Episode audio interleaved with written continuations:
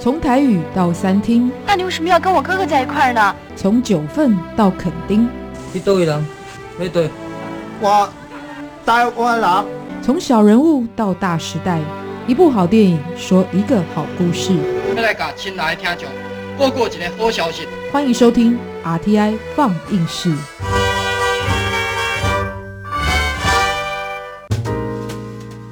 收听今天的 RTI 放映室，我是维珍。在我们今天要跟大家介绍一部作品呢，应该说是可以作为永恒的很多人的男神哦。这一个定义来讲的话呢，不管他演什么。就很多人会去看，但我喜欢的是里面另外一位演员，是我长期以来没有变过的偶像，就是 刘青云哦。然后刚刚提到的那个是永恒的男神呢，就是梁朝伟。今天要来介绍呢，他们合作的一部作品，也是香港在二零一二年时候的贺岁片，就叫做《大魔术师》。那今天来跟我们分享这部作品的，就是电影文学西米露。Hello，大家好，我真好。在香港的很多演员当中啊，我觉得八零年代、九零年代出现的这一群演员们呢，其实每一个人都很有自己的特。色、哦，光是以过去的无限金牌五虎将，一讲这个就知道蛮有年纪的后就是当时有梁朝伟、刘德华，然后现在还有汤镇业、黄日华吧，苗侨伟。大家现在记得就是梁朝伟跟刘德华，跟刘德华，他们完全不老的感觉。所以你也是应该那个时代过来，因为上次你介绍了《追梦人》嘛，《天若有情》，这一次来介绍梁朝伟的作品。在这部电影《大魔术师》里面，梁朝伟又可以搞笑，然后又可以非常的正经八百，你会觉得他是个文青，等一下像是一个革命分子，下一秒又变成一个就舞台上的一个。小厉害的这个 小丑，就是他也很有娱乐性这样子哦。梁朝伟就是这个魔术师，然后他的时代因为设定在明初嘛，刘青云所饰演的角色呢是一个叫雷大牛的军阀，然后另外女主角是周迅，周迅是他的妾，不过她也是梁朝伟以前的青梅竹马。所以他们这是他们大概人物的一个相关的角色的设定这样子，而且这部作品呢是改编自作家张海凡的同名小说，导演是尔冬升，然后尔冬升的哥哥呢秦沛在这部作品里面有演出哦，秦沛饰演的是周迅的爸爸，也是一个前辈，然后呢，常有独门武功的魔术师，但是。这个西米露会特别挑的这部作品来跟大家做分享。听说是因为你特别喜欢梁朝伟，是吗？我我只要看到梁朝伟跟周迅他们演的电影，我就一定看。对，然后他们两个的组合，那更不要说了。管他这个大魔术师好不好看，我就一定要看。那当然看到刘青云，那更加分啦。所以这会选这个电影来看，就是主要就是为了这几个角色。应该还蛮有娱乐性的。对，一开始我还以为这是个严肃的电影。因为周迅跟梁朝伟在同一年有另外一部电影叫《听风者》，他就是讲间谍的故事，那个是一个非常严肃，一样也是大陆的小说家改编同名的电影。那没有想到说，哎，同样都是小说改编电影，同样也都是明初的电影，同样都一样是梁朝伟跟周迅一起主演，但风格竟然这么的不一样。关键出在一个字，叫做贺岁片。就是香港的贺岁片呢，但它势必会有几个主题，一定要合家团圆，然后一定要有一些搞怪的部分，然后最后不管合不合理，最后就是全部的人一起团聚一个很美好的结果这样子。所以可能跟我们设定的比较严肃的这样子一个主题是不太一样的。对，不过我这个大魔术师最后的那个团聚哦，跟大家想象的香港以前的那种最后团聚又有点不一样，开放式结局。对，但整体来讲的话，它其实还是。超越了大部分想象的喜剧片，它还是会有一些电影的深度在当中。尤其是串联的，在一九二零年代的时候发展的电影跟娱乐事业，而且比方说，因为电影的起源在法国，然后呢，很多的魔术表演过去呢，可能也在这个地方哦，所以它有跟那个时代致敬的意味。我觉得这就是升华了它的深度的部分。对。就是梁朝伟这个大魔术师，在他年轻的时候，他就是出国去，应该说是留学。他留学的地点就是在法国，其实就是为了连接这个电影魔术跟法国，嗯，是个早期的发源地有关。所以法国的卢米埃兄弟他们就被视为是电影之父这样子哦。我们先从剧情来讲起好了。刚刚提到他就是军阀割据的时代背景，然后来自于魔术师，他的名字叫张贤，就是梁朝伟所饰演的。所以以下我们就直接讲梁朝伟哦。还有这个军阀雷大牛就是刘青云，另外呢，刚刚说到他的妾就是周迅，所以我们待会就直接以艺人的名称来介绍这样子。那他大概的故事的发展是如何？OK，我们会一开始会觉得军阀就是个坏人，所以一开始我看到刘青云他演的是军阀，我就直觉他是应该是个坏人吧。那这个军阀呢，他后宫呢，佳丽三千人就养了大老婆，然后一二三四，然后拥有最多的权利的是三老婆三姨太，然后接下来还有几个姨太，最后第七个。就是周迅这个太娇仪态吧，嗯，也是 不过呢，不过呢，前面的仪态全部通通都是自动粘上这个军阀的。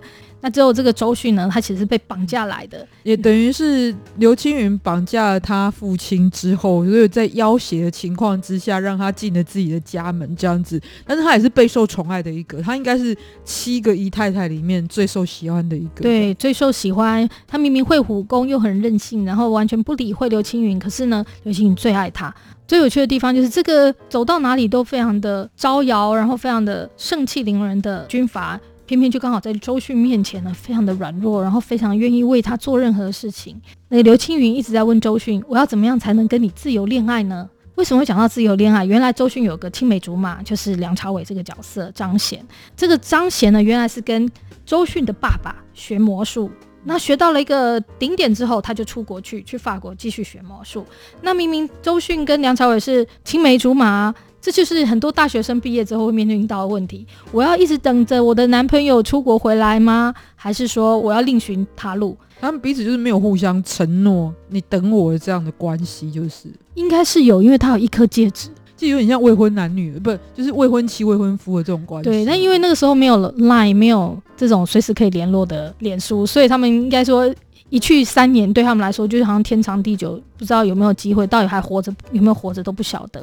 所以呢，等着等着，刘青云就是这个军阀，他想要从这个周迅的爸爸身上得到几样神奇的秘法，一个叫做一个叫七圣法，一个叫冷火。嗯，所以呢，不断的逼问他，拷打他，就是想要获得这些。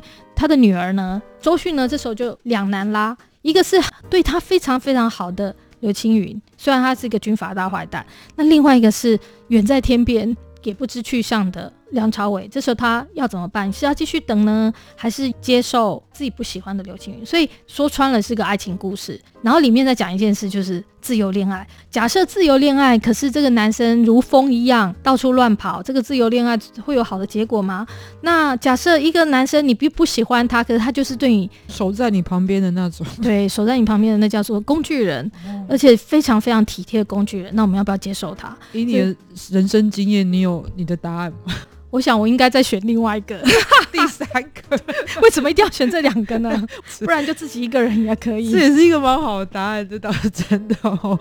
我觉得他故事有趣的是，还有蛮多反转。因为这个，如果我们比较敏锐的听众，应该也可以感觉出来，西米露一直在讲说，原本大家觉得是很坏的，原本可能大家会觉得很霸道的这个军阀，也就代表后来不是这样子。所以，他第一个反转是在于，其实这个雷大牛这一位军阀，就刘青宇饰演的这个角色，其实他并不是真正的反派。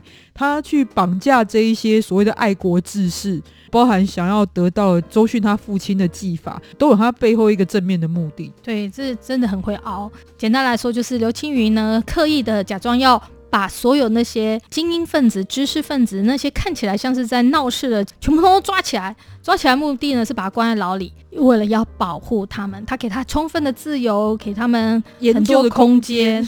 对，只是要为了让他们不要被另外一批。敌对势力的对，不要被他们抓走，尤其是不要被日本人，也不要被那些想要复辟的清朝人给他抓走，让他们真的不小心在他们手上，反而失去了这些时代的精英。所以这是一个很有趣的事情哦，就是真的有清朝复辟这件历史吗？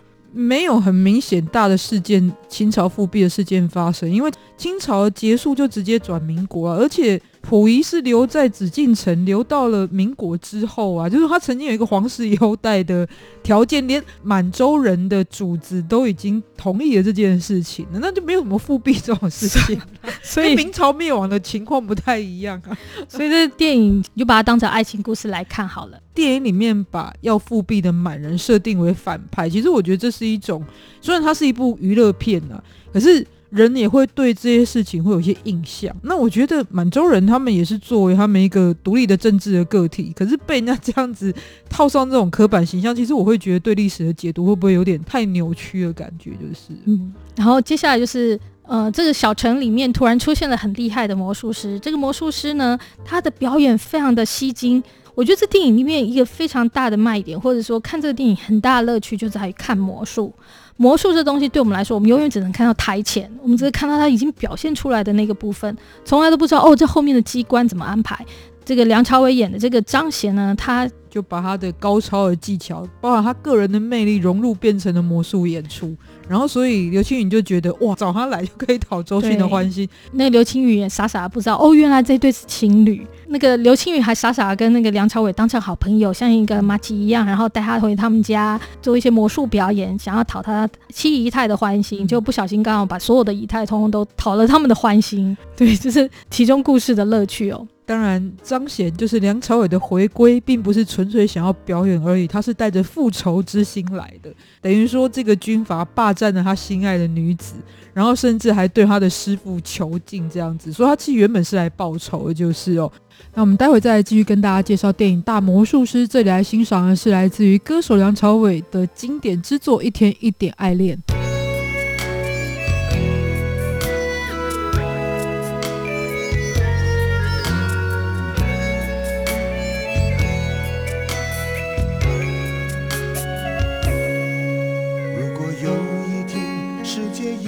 改变，当沧海都已成桑田，你还会不会在我的身边陪着我度过长夜？如果有一天时光都走远，岁月改变青春的脸，你还会不会在我的身边细数昨日？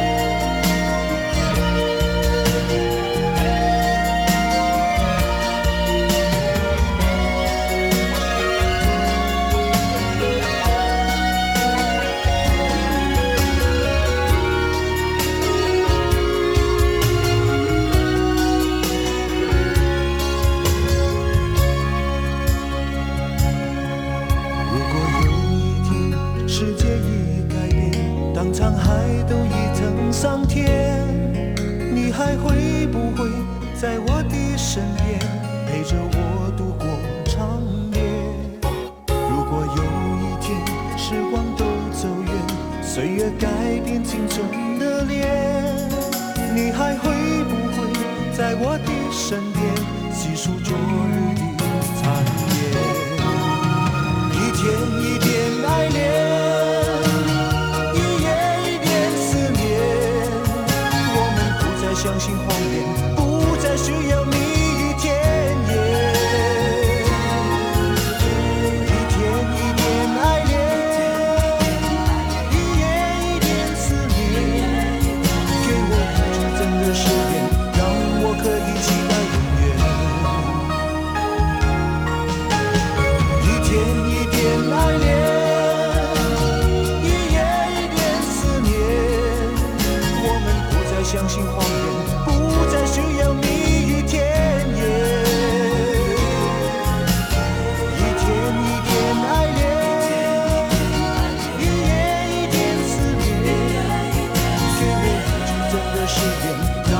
可以期待。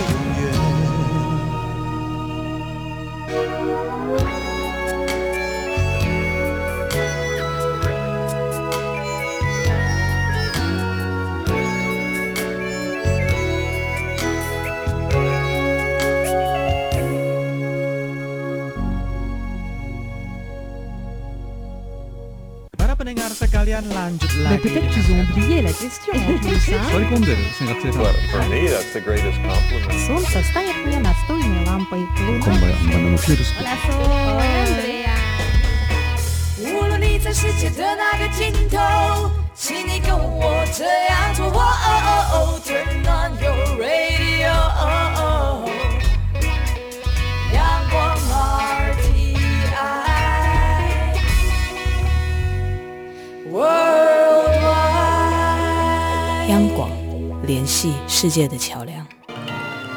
大家好，我是光良。你先收听的是中央广播电台。我要祝大家很多很多的希望都会实现。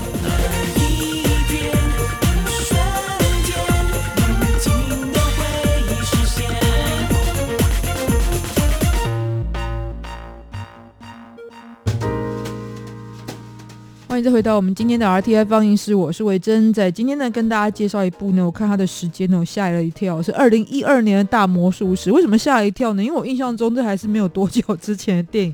怎么瞬间八年就过了呢？九年，今年是二零二一，又多了一年。这样，好，我们接下来介绍这部作品的是电影文学西米露。Hello，大家好。是这当年的贺岁片了，而且我还对于那个片中的梁朝伟展现自己魔术师手法那个印象非常深刻哦。其实刚刚西米露也有提到这一段，就是他不只是表演魔术本身很吸引人的部分，而且也会呈现他背后的机关怎么利用的。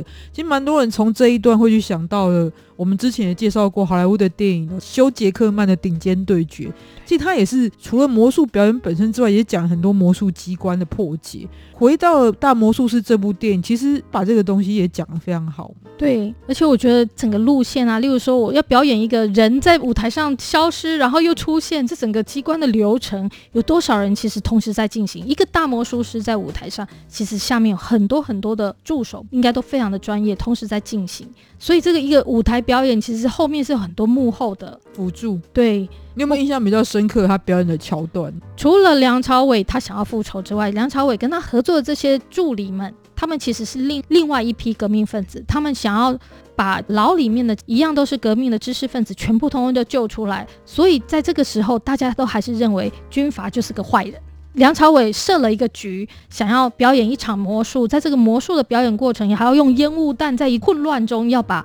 刘青云给绑架，所以那个椅子呢，似乎有个机关，它就会不见。结果在这过程中呢，就是一个巧合，刘青云没有掉到那个洞里面，反而是一个一起看那个魔术的小朋友掉到洞里面。那搞错了，该怎么办呢？这个小朋友的好朋友就跟刘青云说：“我的朋友不见了。”刘青云心里面开始也觉得：“嘿，好奇怪哦。”这时候梁朝伟他一定要镇静，要马上应变。所以他要进入那个机关，再去把那个小朋友从那个机关的角落把他再拉出来，然后再把他从另外一个洞变出来，这样看起来又是另外一个新的戏码，好像把小朋友变不见，然后再把他从舞台上变出来，就把它变成是表演环节的一部分这样子。对，这一段实在是很有趣，我觉得这个设计真的很厉害，然后让这故事整个反转，让这个开始怀疑魔术师有问题的刘青云，忽然间对他另眼相看。开始跟他把干净，然后又把他带回家，所以他们慢慢等于也在这个过程当中认识了对方，而且梁朝伟也逐渐发现到，其实这个军阀并不是坏人，反正真正的反派反而是另有其人哦，真的是奇人哦，因为是满洲人。对，而且他其实一开始就出现了，只是我们没有想到竟然是他，就是这一个反派呢，本身也是就是一直想要去偷那个七圣法的秘法，这样对，他是真正在求刑那个周迅爸爸的人，狠角色。然后另外一个跟这一个反派联手，就是刚刚说到，在这个军阀家里面最有势力的三姨太，其实她也是来自于清朝的彝族的身份，所以他们两个等于是联手要来进行复辟这样。对，而且刘青云最后发现他们两个躺在同一张床上，然后他们才说：“我们原本就是夫妻。”在战乱中分开了，就现在好不容易在你的这个旗下互相相遇，我们才继续在一起的。然后刘青云人很好，所以说好吧，那你们两个就走吧，就让他们两个破镜重圆。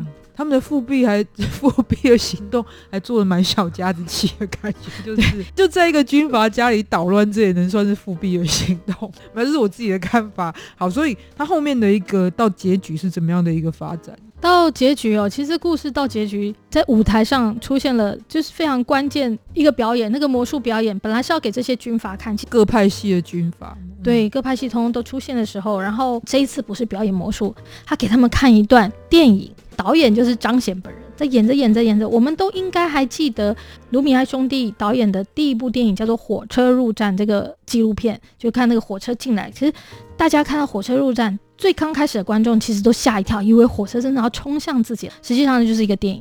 因为我们把现在自己抽离，想象到一百年前从来没看过电影的人呐。你怎么会想象到影像的东西可以被记录在一块布上面这样子？对，张贤就利用这个真真假假、假假真真的戏嘛，然后台下的姨太太们曾经看过电影，他们就说那是假的，那是假的，然后就一辆战车这样走过来，没想到这是真的。就一个战车过来，然后对着他们扫射，然后就在一个真假交错的过程里把这些人给米平了。后来又有一个火灾，然后很多机关的方法又把刘青云跟周迅把他们救了出来，因为他们其实本来困在这个反派势力的手里。最后就这四个人：刘青云、周迅、周迅、周迅的爸爸，加上梁朝伟这四个人骑着马在山谷里面。跟很多那种呃武侠电影最后的结局一样，在山谷中远离江湖是非，这样一切要重新开始。就是周迅在前面，然后两个男人说选我啊，你要选我啊，你要到底要选谁嘛？周迅就说不告诉你们。周迅的爸爸还跟那两个臭男生说，赶快去追她啊。真的是搞笑片的结尾，这个结尾很迷人哈，因为你刚刚提到，其实它还是一部讲爱情的故事嘛哈，然后谈到自由选择、自由恋爱，我觉得这个开放式的结局有一点像是这结果，我看了没什么感觉，就是我觉得很好啊，他就是那个曾经看起来人家负心汉的梁朝伟，他不选他，然后那个虽然他是一个很好很好的工具人的刘青云，他也没打算选他，他打算走他自己的人生，我觉得这是一个很好的决定啊。那至于这个，他爸爸在后面看，当然这两个都好啊，一个很有天分，一个很有钱有势，当然觉得心里面哪个来当女婿都好那种心情。以贺岁片来看，我是可以理解了，但如果真的要诠释自由恋爱这个事情，我就觉得他的这个结尾还是可以更精致一点。我毕竟因为它是一个娱乐性质为主的作品，而且它其实整个故事，如除了这结尾，还有军阀这部分比较没有那么。那么扎实之外，其实我觉得故事讲那个魔术部分，还有讲电影的地方，倒是真的非常的扎实。所以这部作品其实有几个特别被称赞的地方啊。其实第一个就是讲到他在魔术机关的破解跟设计，呈现给观众看到，其实是非常让人家惊艳的。再就是演员的演技的部分，很大部分的人都说啊，这三位演员补强了非常多在戏剧元素上不足的部分，就是对，还有服装，服装也真的做得非常的好。那我们还会在里面看到军阀、军阀割据，他不是真的，就是演战争给我们看，他是在一个大牌桌上，那几个军阀以他们的争执来演军阀割据的这个历史事件。那我觉得这是一个很好的设计。我们会看到很多军阀，当时的军阀都是一些地痞流氓的那种性格的。那我们还会看到一位已故的艺人。就是荣祥，他在当时也是饰演其中一个军阀，就还蛮特别。荣祥因为是来自于台湾的艺人嘛，然后在当中参与演出，所以整体来讲的话，其实刚刚介绍他的剧情的呈现，然后表现的部分，就是还是提到，因为它是一部贺岁片嘛，所以大家其实可以抱着比较去看娱乐的这样子一个内容主题的心态去看，但是还是有刚刚提到他升华的部分，因为像刚刚西米露所介绍嘛，他的魔术穿插的电影，其实。对一百年前的人来看，电影也是一种魔术了哈。对，真的是。而实际的这样子一个场景，它是复制实际发生过，就是卢米埃兄弟的火车进站，还有在那个时候，其实法国的确有一些魔术师本身也会身兼导演、制片啊、拍片这样。对，就是梅里埃，他自己也是一个魔术师，然后他也拍了很多的电影。前几年有一部电影叫《雨果的冒险》，这二零一一年的大热门。嗯，对他当时这个电影也是把梅里埃本来是个。魔术师，然后跟他后来拍电影的这些故事连接在一起，所以我在想说，怎么这么有趣？二零一一、二零一二同时都出现这些电影，他们之间有什么相关？就是大家意识到要去把这种电影的历史跟魔术结合在一起。我不知道特别有没有这样的趋势，但有这样的感受，就是我觉得这几年呢，是对于过去某一个经典时代的再度的重整跟回忆的部分哦。那也因为电影里面有影像的记录，也可以说故事，所以在这方面的呈现会特别明显。因为我们如果看。八零跟九零年代是比较写实的这种当下的作品很多，可是在这几年来，怀旧风啦，包含像是香港从《岁月神偷》开始啦，或者是在台湾像男朋友女朋友这样的戏剧，欧美当然有很多，然后像韩国他们最近也在做他们音乐史整理的一个记录。可能在这个时代，你会去回顾过去某一些美好的时刻，然后也因为这样记住之后，会对于看到我们现在的世界会有更不同的感受。对，会有非常不一样的感受，因为过去哦原来是这个样子，然后相对于我们现在，我们到底。到底是进步还是在原地踏步啊？而且我们看习以为常的东西，其实它的出处都是有它一个发展的过程。对，那个出处可能刚开始也是一个不经意，或者是一个很很意外的发展。那像这两年修复的电影非常多，就是修复又变成另外一波重新上映的热潮。其实这几年是非常明显。对，最近在中国刚刚才又重新上映的《阿凡达》呢，把这个《阿凡达》票房推向世界第一哦，票房的电影。哇，只是就是我们那时代的作品啊，像《情书》啊，《阿凡达》啊，你都觉得没有非常久，但它也许在二十岁、十几岁的观众来看，就是一部老电影。对他们可能只要是两千年之前，对他们来说都是老、不曾见过的。所以也许有这样的趋势啊，有点像是是因为我们自己年纪渐渐变了，因为我们生在二十世纪，你想想看，二十一世纪出生的人都已经二十一岁了。所以，我能够体会当时我听我爸听的那些歌，我都说你听这些老歌干嘛呢？我我现在已经了解，我当初说这些话的时候，他的心情应该会是什么？对他可能觉得他很年轻，你在说什么啊？对。对我来讲，是我的时代的歌曲，怎么会是老歌？对对，我现在也觉得我还是很年轻，我也觉得我的心大二十岁，会有这种看法哦。总之我觉得这个作品虽然刚刚提到娱乐性为主，但是它又又有这一块，其实我觉得是提升了它整个作品的一个在深度或者是感受上的体验。当然。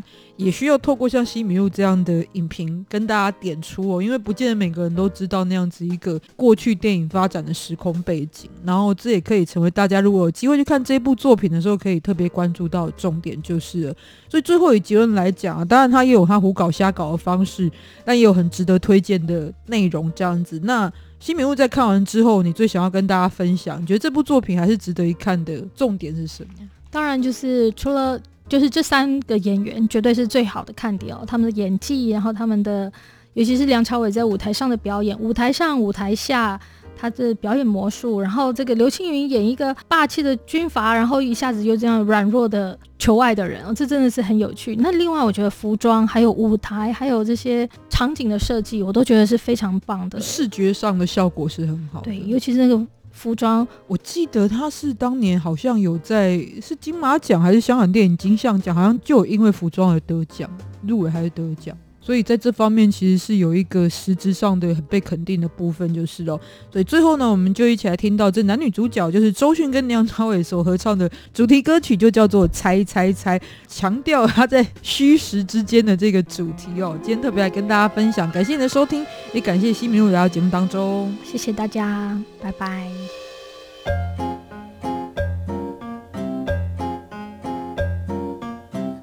拜拜，好歹有一个交代。期期爱爱，沉默给了我伤害。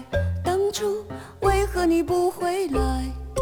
奇奇怪怪，我不会感到意外。摇摇摆摆，我也一直在等待。未来我也猜猜猜。四目交头，转眼成了拜拜。是否魔术要考验我的忍耐？虽然隐身。在视线范围以外，我也依然会现身在后来。有些人会对爱情慷慨，天涯海角让感情更实在。我说无奈，也是无奈，无奈无奈也因为我们还有爱。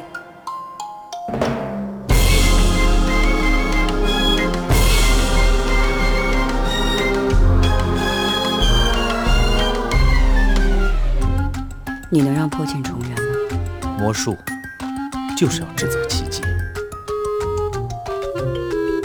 四目交投，转眼成了拜拜。是否魔术要考验我的忍耐？虽然隐身在视线范围以外，我也依然会现身在后来。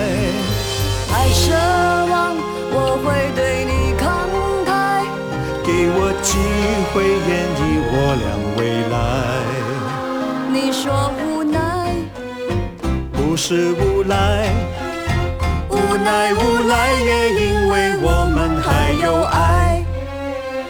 如果没有爱消失就不会来。赵杰，我恨你。爱爱，折么给了我伤害，现在你还要我等待，明不明白？奇不奇怪？